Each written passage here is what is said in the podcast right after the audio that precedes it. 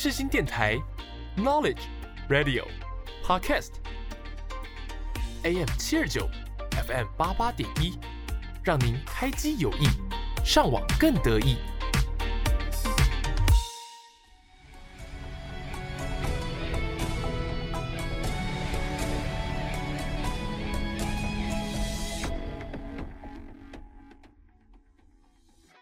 欢迎大家来到影剧历史面面观。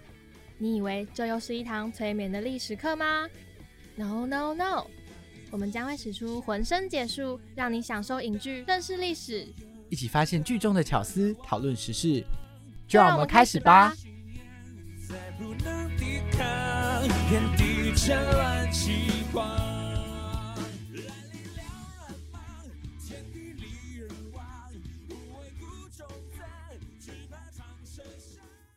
Hello，各位听众朋友，大家好，欢迎收听今天的影剧历史面面观，我是主持人魏宗仁我。是主持人一一一，今天呢，要来跟大家介 绍这一部电影呢，非常特别。魏宗仁推荐，魏宗仁真心推荐。对，真心推荐。他泪洒录音室，并没有。我我看这部电影看了两次，然后两次都哭。第一次哭比较惨啊，第一次在宿舍看的时候。而且听说，就是他甚至在火车上都会哭。对啊，我昨天在复习这部电影，然后在火车上应该是就是眼泪止不住。我觉得隔壁的人已经觉得我要笑哎、想说这人发生什么事情？我上次哭的那么惨，好像是发现我的银行就是账户里只有大概十几块的时候，没有吗，没有了。什么时候你的银行账户里只有十几 块？不好说？不好说，该不会是被骗钱了吧？诈骗集团找上你。没有，我只是段子手，不要当真。什么意思？好，那这部电影呢，其实我觉得它还蛮特别的，因为我自己刚好是从它的原型，就是它的小品，然后再看到完整的电影。那我觉得他把他的整个故事架构变大了之后啊，其实也给了我蛮多的惊喜。那个时候没有想到说它可以让我这么感动，原本就想说啊，爆米花电影看起来票房真不错，不然来看看好了。然后结果开始抽卫生纸，就开始开始跟着哭。好，那话不多说，我们就来跟大家介绍一下这一部我非常非常喜欢，然后为他哭了两次的电影《你好，李焕英》吧。让我们进入到下一个单元——巨细靡遗细迷疑，一起追剧、聊剧、认识剧，巨细靡遗。We were in the 你好，李焕英这部电影呢是由贾玲执导，然后由沈腾、陈赫、张小斐，还有他自己本人主演。为什么会特别强调张小斐呢？因为我们在对稿的时候，李依依称他为张小文呢。确定吗？赶快跟你的国文老师道歉，现在是时候了。我觉得我应该改个名，直接从直接把我从那个国文老师的教学生涯里 划除。这样你知道昨天我们在那个没有，我跟你讲，这个不是国文问题，这是眼睛不好。因为大家如果有稍微发了我们前面就知道，我是一个就是近视五百度，然后呃不是不没有在自省的人，然后爱戴塑形片还每天爱戴不戴的，所以我觉得是眼睛的问题啦，绝对不是国文的问题哦，大家。我知道那个字念肥，三声肥，f a 肥。好，那这一部电影啊，刚刚前面有跟大家提到，它是改编自贾玲自己在浙江卫视的一部喜剧节目《喜剧总动员》里面创作的小品，这也是二零二零年的，哎，不是，它是二零二一年的新春档的电影。这部电影呢，其实它非常的厉害，因为呢，它成为目前中国影史上第三部破五十亿的影片，也是目前票房第三名。贾玲啊，她也是成为了全球票房最高的女导演，所以我觉得她算是她整个事业的一个里程碑吧，对她来讲算是一个莫大的肯定。那这部电影呢，也得了一些不少的奖项。她曾经获得金鸡奖的最佳女主角是获奖的，还有最佳女配角、最佳导演处女作的提名，然后也有获得大众电影百花奖的优秀影片奖，还有最佳导演、最佳编剧，还有最佳女 主角，还有最佳女配角这四项的哦提名。编剧也是他哎、呃，对，编剧是他跟另外一位一起共同创作的，因为毕竟这是以贾玲的原型去做的一个故事。然后这部电影大概就是在讲说，嗯，这个女儿啊，一直都不算是妈妈心目中那种非常优秀、非常出众的女儿，她是一个非常平凡，然后偶尔也会惹是生非的那种小孩子。也不算也不算惹是生非吧，就是不是那种乖乖牌，就是那种，应该说就平凡无奇，可能是中或者是到中下那种，就是很多平民老百姓的一个缩影了。然后他在无意间呢，穿越回到过去，遇见了年轻时候的妈妈，还有他身边的亲戚们，所以他决定要用这一个特别的机会，让他妈妈也可以高兴起来。好，那跟大家大概介绍完这一部电影呢，我们就一起来聊聊这一部电影里面它一些比较特别的巧思，还有我们很喜欢的部分。让我们进入到下一个单元，你点了没？没？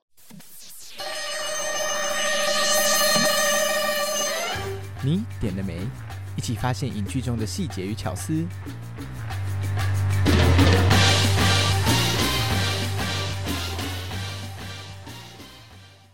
集的啊，等一下，一对一。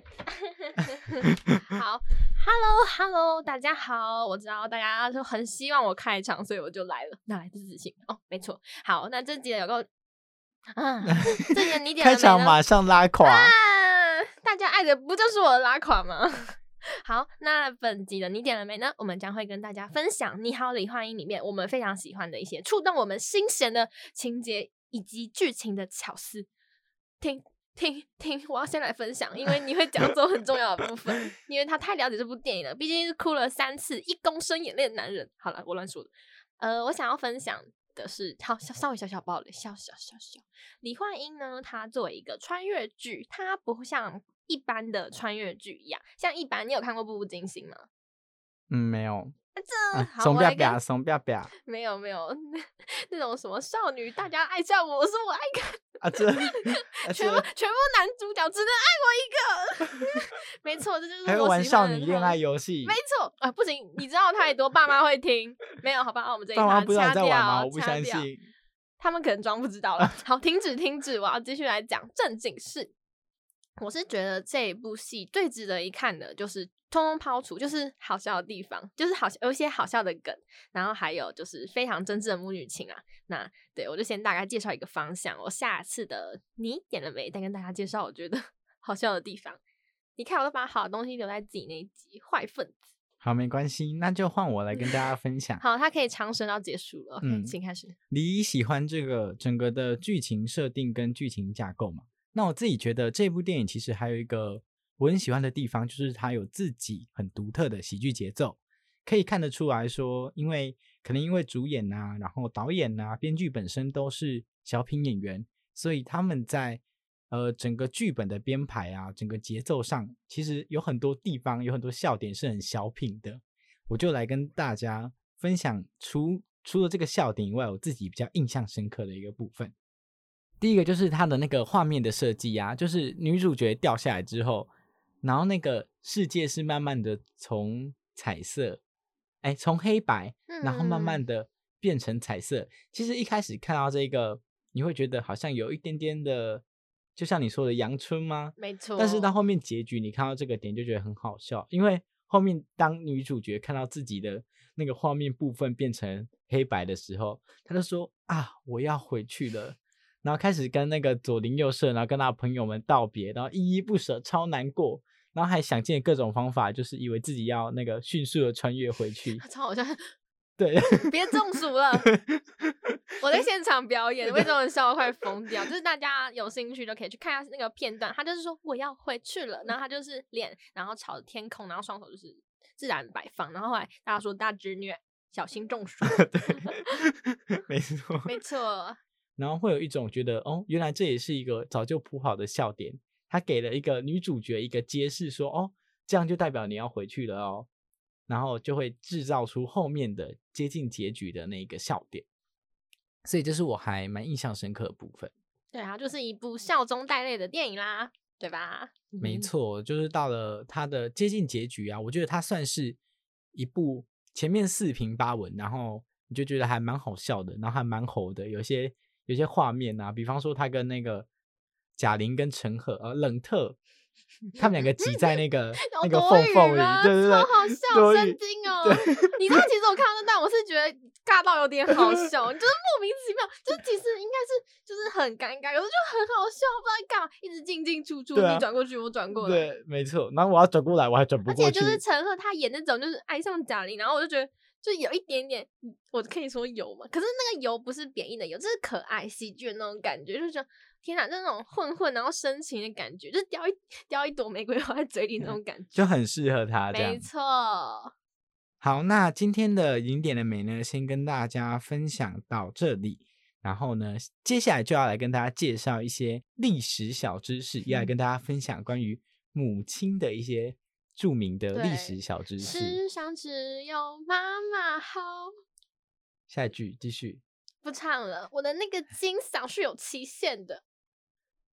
好，那 大家就一起期待依依之后演唱完整版喽。让我们进入到下一个单元。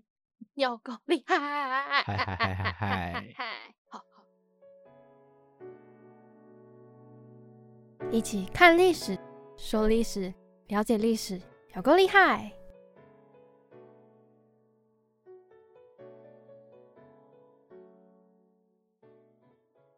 噔噔噔噔噔噔噔噔噔噔噔噔啊哈哈！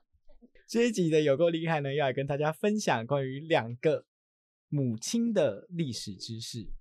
白泽威，这集的计划是我想的，大家帮我鼓掌。鼓掌，对，计划请找我，谢谢谢谢。商业邀什么商业商业邀请，然后那个 Gmail 打在下面 A 一零零三三零零五 at，、然后这开始推销，没错没错，mail 打打多少 S H U 打 E D U 打 T W，好，大家记得就是那个找我们的李一，让他有业配可以接，好吗？大家努力加油，好吗可以帮吗？他写企划，因为我是猴子，没有没有人比猴子更懂玩。对，没错。好，直接忽略，我们直接开始进入到正题。首先呢，由一写的企划呢，第一个要跟大家分享的呢，就是关于这部电影的主题曲，叫做《萱草花》。那萱草其实就是东方的母亲花，跟康乃馨有着一样的意义，就是西方是康乃馨，东方就是萱草。这个萱草呢，除了代表伟大的母爱以外呢，它还有着非常迷人的寓意，还有花语，像是忘却忧愁，所以它就有一个大家更常听到的名字，叫做忘忧草。好，来考李一的时间到了，你知道忘忧草又是什么？平常我们在吃的食物金吗？针花，没错，那，我还是很爱你的，偷告白，嗯啊这古代的游子远游之前呢，会在家中北堂，北堂就是妈妈住的地方，我知道，这北堂有很多成语典故。嗯那会在这个前面呢种忘忧草，也就是萱草，来陪伴妈妈，让妈妈呢可以减轻对于游子的思念，让妈妈可以忘忧。像是非常著名的《游子吟》，中间就有提到关于这一个萱草的一个诗句，让我们来考李一，请背诵《游子吟》。我觉得好，我来试试看。慈母手中线，几秒钟。游子身上衣，临行密密缝。意恐迟迟归。啊，但这关键两句我会想起来吗？还是忘记了吗？三、二，谁闻寸草心，报得三春晖。谁闻？好，是谁言？好，谁言？没关系，你已经进步很多了。你知道昨天怎么背的吗？他说：“ 哎、你说什么？嗯、王孙归不归？你你你你是游子身上衣，临行密缝，意意恐迟恐迟归归。王孙归不归？真会背。为我为为就是这个世界大学平均素质感到担忧。中华文化因我而毁灭。对，然后为什么会提到这两句呢？因为刚他刚刚说到的“谁言寸草心”的那个“寸草”的草，指的就是萱草。那忘忧草的传说呢，其实除此之外，还有一些历史故事，像是呢，就曾经有一个故事是在讲陈胜在秦末的时候起义，然后那个时候的他呢，家里非常非常非常的贫穷，穷到没饭吃了，他就只好上街去讨吃的。这个时候，他来到了一对母女的家中。这个妈妈看到，呃，就是陈胜这样子非常的可怜，因此就煮了三大碗的金针花，也就是忘忧草给陈胜吃。然后陈胜一下子就觉得，天哪，这是什么人间美味，爱上了忘忧草。哦，delicious。没错。然后呢，之后陈胜发起了起义嘛，当上了王。可是呢，陈胜并没有忘记当初对他有恩的这一对母女，就跟韩信的一饭千金一样。所以呢，他就为了要感谢他们的对他的这个恩德，就把他们请来宫里，然后招待他们。可是那个时候，陈胜看到宫里准备这些山珍海味啊，他都觉得奇怪，就是没有食欲。他就跟那个那对母女说：“哎，不然帮他准备他那时候觉得人间美味的忘忧草好了。”结果陈胜吃了之后就觉得：“哎，这东西很普通啊。也不是当初的滋味了。对，就是这东西很普通啊。当初觉得好好吃的东西，怎么现在吃起来这么普通？因为肚子饿，吃什么都是香的，这我很有体会。没错。那依依，你有觉得东西不是香的过吗？被说中了。没有没有，我最近还好啦，最近吃东西都收手，只是保持生存而已。啊、你被你妈妈听到，你要被骂了，还保持生存。阿姨，我跟你说，李毅平常都没在吃东西，他还说什么午餐我不吃了，然后晚餐我就不吃了，一天可能只吃一餐。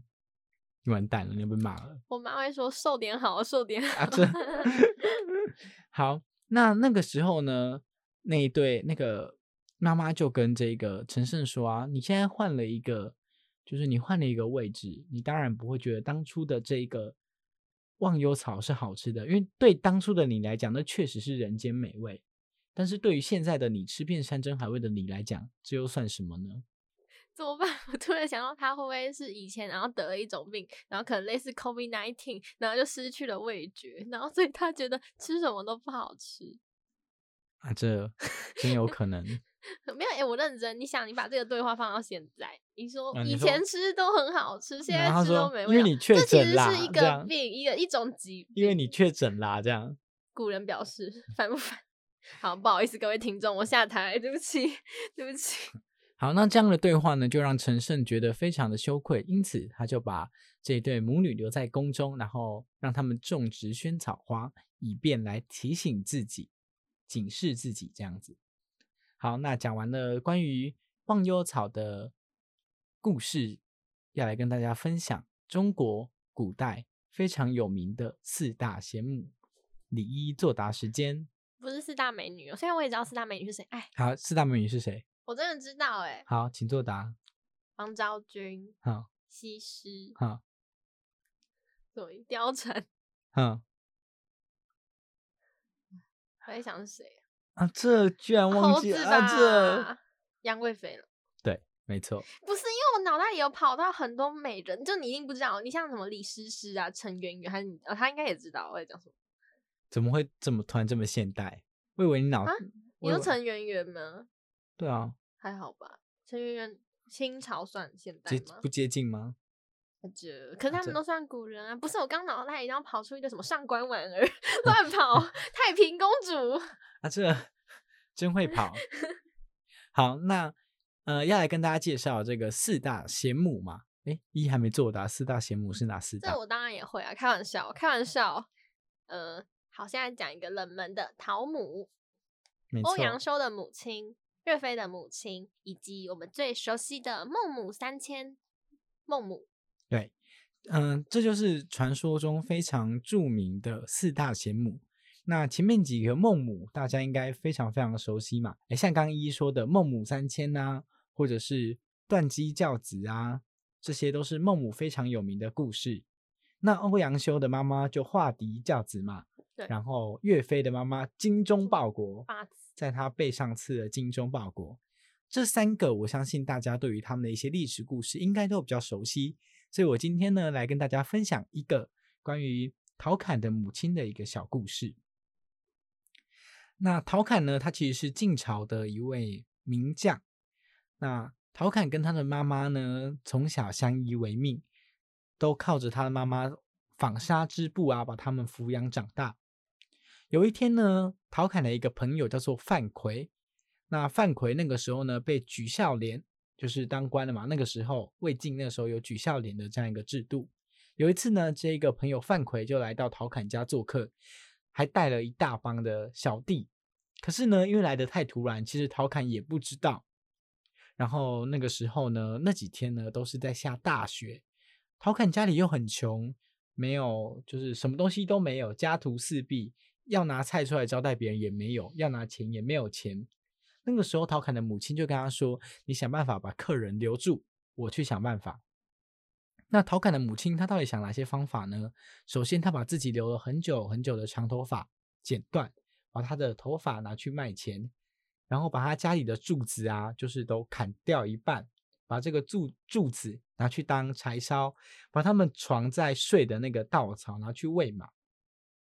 然后呢，到了傍晚呢，就摆了一席非常丰盛的菜来招待这个宾客。那其实范奎自己也知道说，呃，陶侃他们家的经济状况本身就没这么好，所以对于他们这么盛情的招待啊，感到有一些不好意思，因此他就问陶侃说：“哎，你有没有这个意愿想要当官呢？”那陶侃就说：“嗯，他想他有想要当官，可是没有人要举荐他，因此后来方哎范奎就当了这个中间的牵线人，帮助陶侃当了一个小小的官。那他妈妈呢，自己把自己的头发剪下来拿去卖掉，就为了要招待朋友的这件事情呢，就成为历史上非常著名的一个故事，叫做解法严兵。我想请问一下，如果我们以现代的眼光来看，这算不算 收贿啊？乱你说举话孝廉吗？没有啦，开玩笑，就是他他请他吃饭，然后就是送送礼的重要性。嗯本身其实本身那个时候下举孝廉这个制度就当然有一些的争议，因为毕竟这个东西比较他没有一个说就是比较主观判定的东西。我知道，就是说，哎，你孝顺，然后然后就谁孝顺的，然后发现哪边口袋比较重，啊这 谁比较孝顺？嗯，我来我来想想，对啊，但是从古至今贪官污吏还有少吗？大家想听关于贪官我买会的故 事请收听。你不要抢我话，我话还没讲完，你没有手没有摆出来。有没有讲到一点点关于这件事情哦？对，难怪他不准我打的，原来是那么重要的官商广告，大家一定要啊去听，我被骂了。对啊，我要工商，还在那边还在那边一直抢我话，可恶！好，那这一集的有够厉害呢，就跟大家分享到这里。下一集呢，就由我们的李一来开讲，你要跟大家分享一些什么呢？我觉得这次的题材你们想破头，我没想到，我也是，我也不知道怎么抖机灵做这个方面。就是我会跟大家分享，因为电影的背景穿越回去那时候，刚好是一九八一的大陆。那那时候我就很好奇啊，世界上各地发生什么事呢？哦，一查不得了，一九八零年代真的对于全世界来说，我觉得都是一个非常突破性的发展。那具体有哪些事情呢？那下礼拜跟着我一起就可以轻松的学习一九八零年代的知识，也不是只是就大家一个大同整的概念，说哦，原来世界同时在发生这些事情啊，哦哦哦，这样什么意思？对，好，那就期待下礼拜吧，耶！那就让我们进入到下一个单元吧，下一个单元，曲曲。独行。怎么能轻易说要结束？我是 Eric 周兴哲，我终于了解你我。广播世界魅力无限，世新电台带你体验。你现在收听的是世新广播电台，AM 七二九，FM 八八点一。是一样洒脱。如果有一天再遇见你时候，我会微笑点头。这一集的曲曲独行呢，要跟大家分享这首歌曲呢，是在嗯、电影结尾的时候，贾玲电影里面的小玲载着她的妈妈的时候播放的一首主题曲。那这首歌呢，是由呃这个电影里面饰演妈妈的这一位女生叫做张小斐所演唱。然后我自己听了，觉得还蛮感人的。那时候听的时候就边听边哭。那我们就一起来欣赏这一首《萱草花》。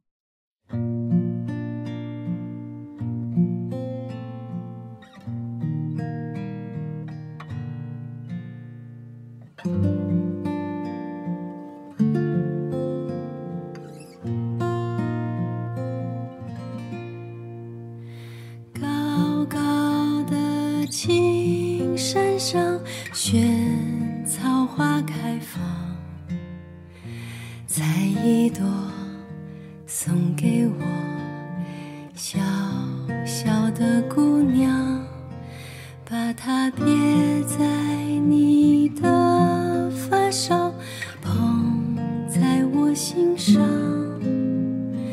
陪着你。长大了再看你做新娘。如果有一天心失去了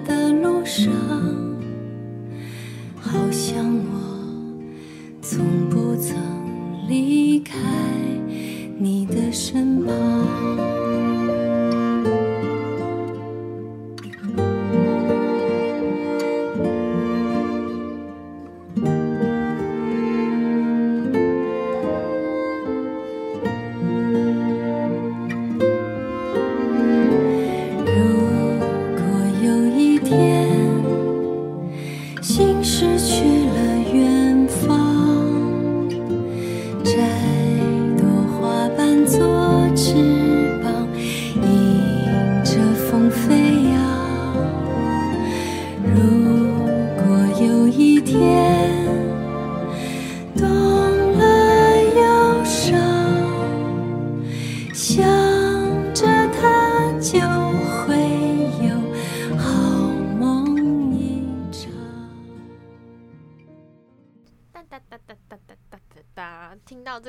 寻常的音乐，就知道我们 又要进入尾声啦。我们的节目，噔噔噔噔噔噔噔，什么鬼啊？历史的重重叠叠，什么再次上演？什么翻手和你？故意斑驳，如里婉转，月亮马之间。乱唱，好了，大家耳朵还在吗？好了，真的拜拜，好不好？好，开玩笑你平。常唱歌很好听的，娱乐大家，娱乐对。没有，我喝醉了。啊，好了，好那大家来欣赏正版的传承，然后一起说拜拜。期待我下集来跟大家分享一九八零年代发生哪些事情吧。当当当，好要准时收听哦。那就下礼拜见喽，拜拜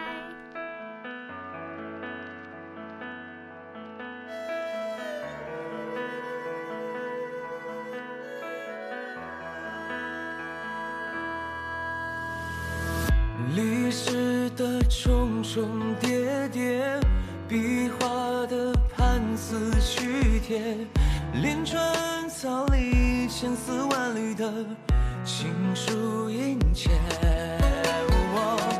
如有人穿越千年，平淡之铺来文笺，故意斑驳如里婉转，跃然马之